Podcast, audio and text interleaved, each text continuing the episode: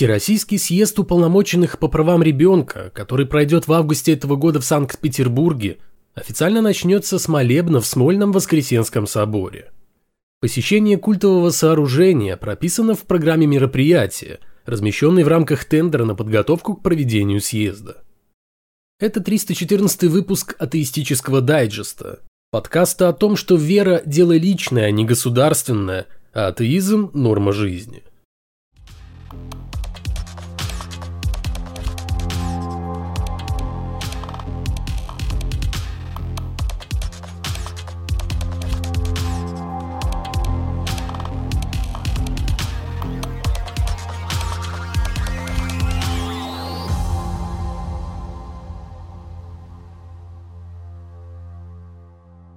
История, которую я вам сейчас расскажу, началась в 2012 году.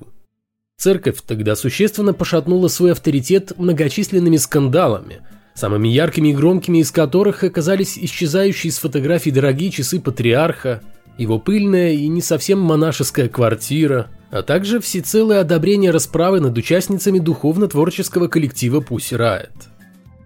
В 2012 году глава Общества защиты прав потребителей Михаил Аншаков обратился в суд с требованием признать торговлю на территории храма Христа Спасителя незаконной. Активист объяснил, что сугубо светская организация, фонд храма Христа Спасителя, созданная специально для управления делами главного православного храма страны, в действительности использует религию и предоставляемые ей льготы для организации и ведения бизнеса. Храмовый комплекс, утверждал Аншаков, по сути является бизнес-центром, который на тот момент предоставлял офисы 15 фирмам, управлял автомойкой, прачечной, шиномонтажом, столовой, стоянкой на 305 парковочных мест, а также сдавал в аренду помещения для проведения различных мероприятий совсем не духовного характера.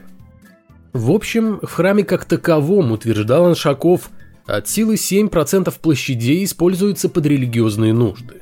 Остальное отдано под бизнес, довольно прибыльный и никак не связанный с религией. Этот самый бизнес Общество защиты прав потребителей и пыталось в судебном порядке официально признать бизнесом и заставить платить налоги. Поясню на примере.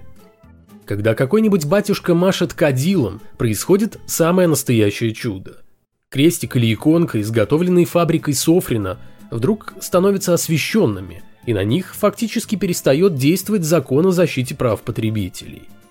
То есть церковь продает такое изделие без кассовых аппаратов, чеков и прочей мирской чепухи.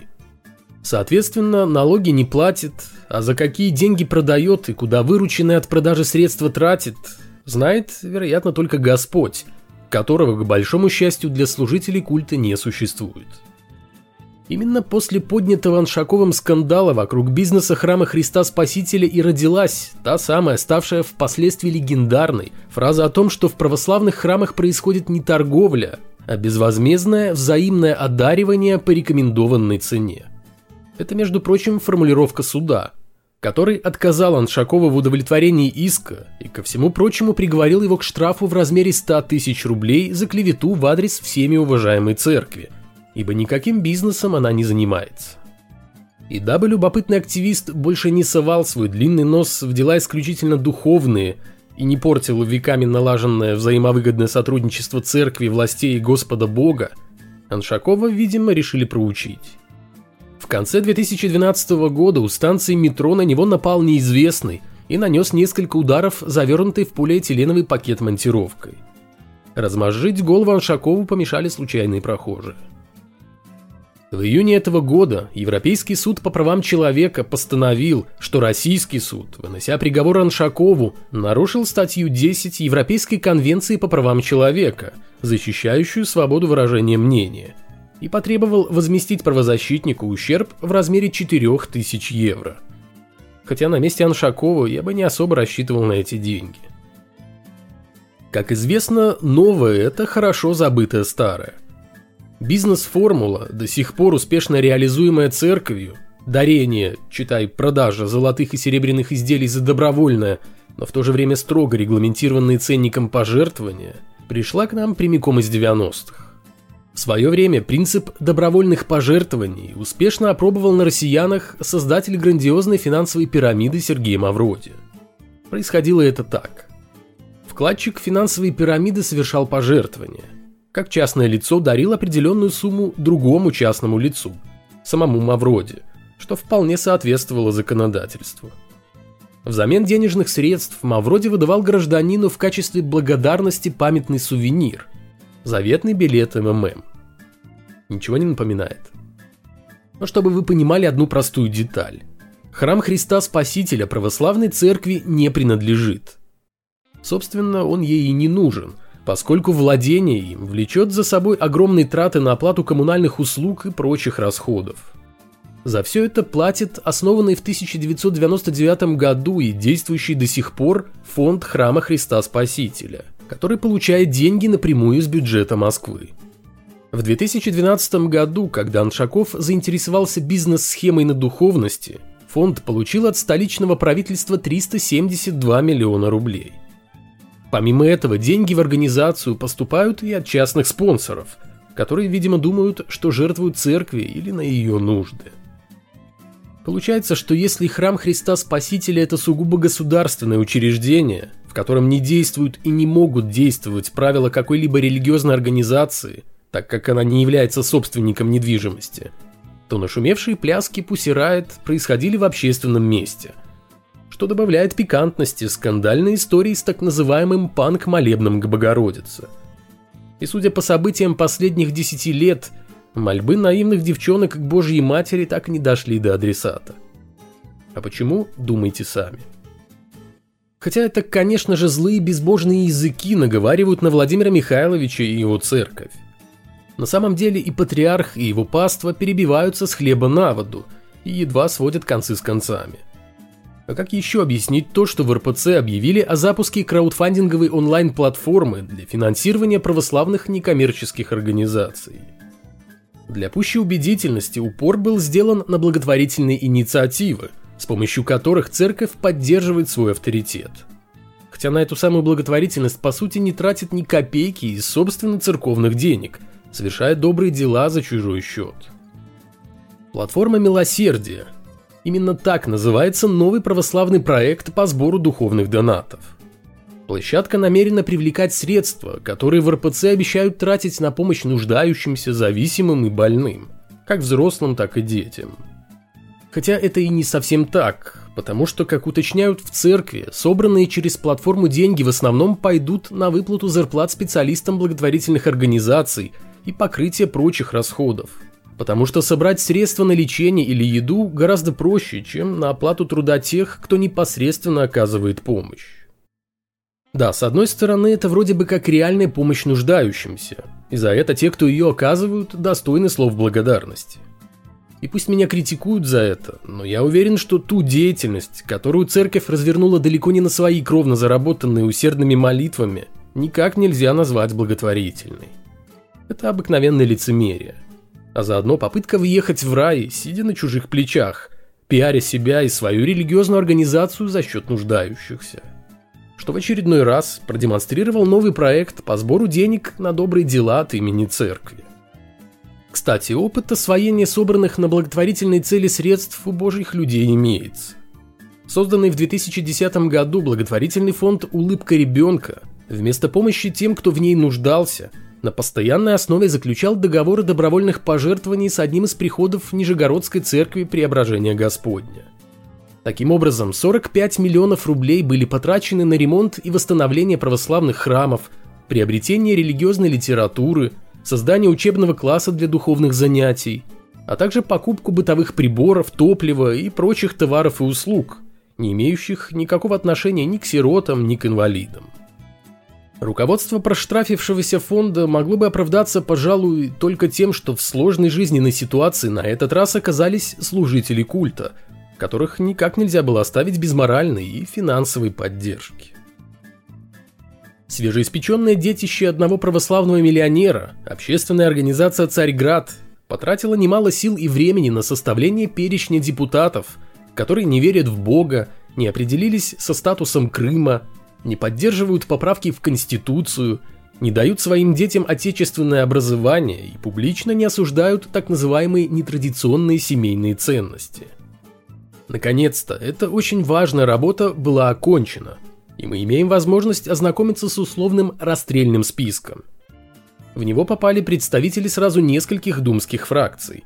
От ЛДПР и Справедливой России, да естественно КПРФ.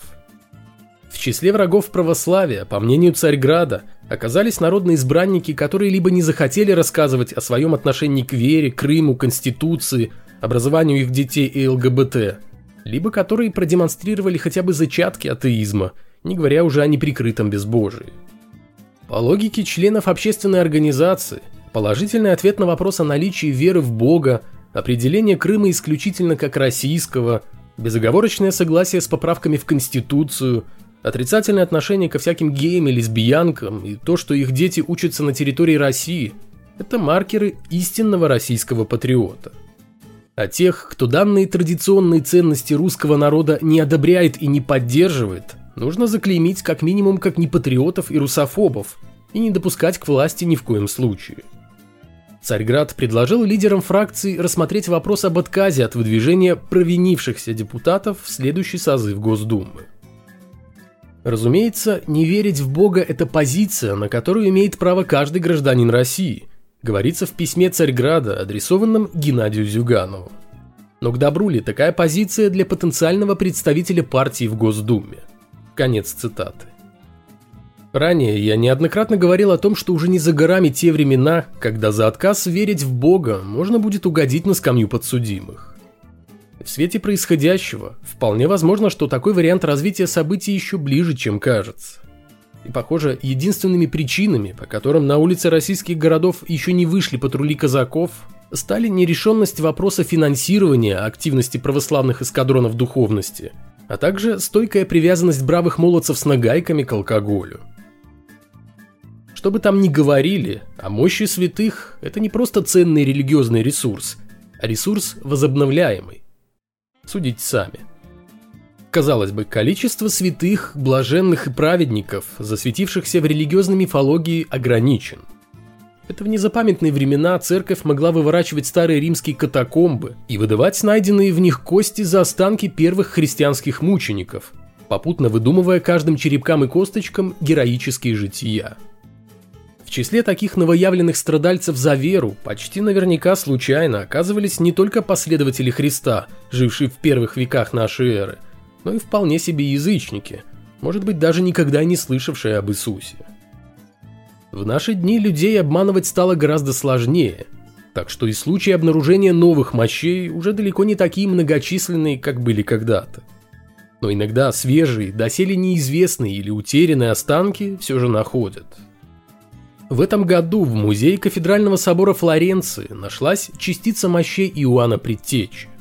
А если точнее, то шейный позвонок, которым когда-то владел живший в XIV веке византийский император Иоанн VI.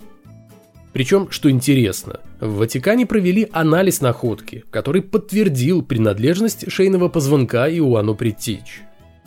Как им это удалось, если о предшественнике Иисуса известно не так уж и много, а его останки были полностью уничтожены еще в IV веке? Очень просто.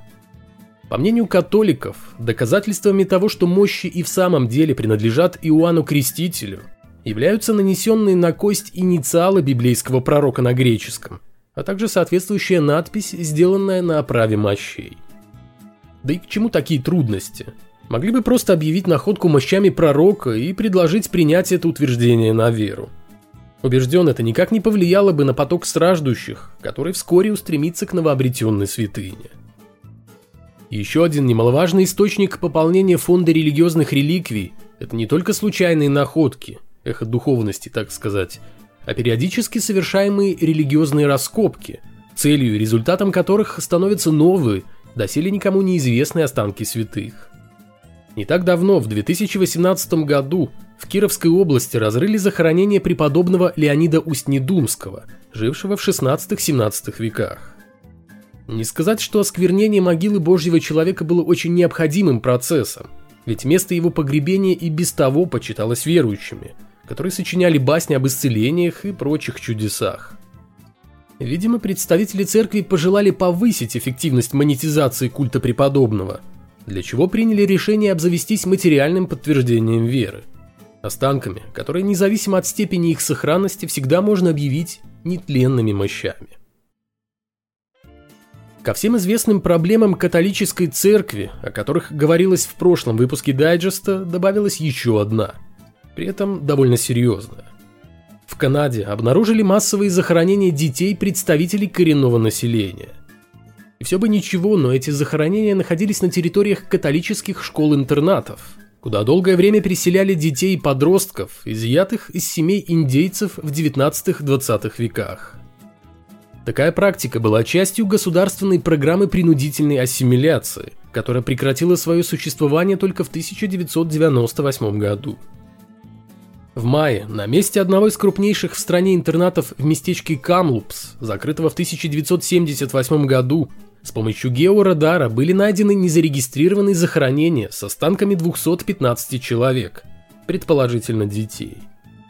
Еще 751 могилу в июне нашли на территории бывшей католической школы-интерната в деревне Мариваль. Захоронения безымянные, и пока что до конца не ясно, во всех ли из них покоятся останки воспитанников школ, и уж тем более время и причины их смерти. В более чем 100 школах-интернатах, которые управлялись католической церковью, детей индейцев отучали от привычных им традиций и образа жизни и прививали католические ценности. Тамошние порядки больше напоминали тюрьму, а воспитанников называли не по именам, а по номерам, словно заключенных. Привычными явлениями в стенах школ стали принудительный труд, унижение, насилие, как физическое, так и сексуальное, и антисанитария – Кормили плохо, а качественных медицинских услуг не было. Поэтому вовсе не удивительны столь высокие показатели детской смертности. Официально говорится о более трех тысячах смертей. Однако, скорее всего, их гораздо больше. Не менее шести тысяч. В 2008 году правительство Канады принесло извинения индейцам, алиутам, инуитам и другим народам, попавшим под программу ассимиляции. А саму программу назвало культурным геноцидом. А вот церковь извиняться не спешит. Папа Римский лишь выразил огорчение и призвал уважать права коренных народов. После того, как стало известно об обнаружении безымянных могил, в течение недели в нескольких городах Британской Колумбии сгорели дотла четыре католические церкви. Совпадение? Возможно, но вряд ли. Буквально в прошлом выпуске мы вспоминали Ирландию, где также стало известно о массовых захоронениях детей, скончавшихся в католических приютах для одиноких матерей. Речь идет как минимум о 9 тысячах младенцев, умерших от различных болезней и даже голода. Интересно, чем еще после многочисленных педофильских скандалов, массовых детских смертей и насильственного навязывания своей религии нас удивит католическая церковь?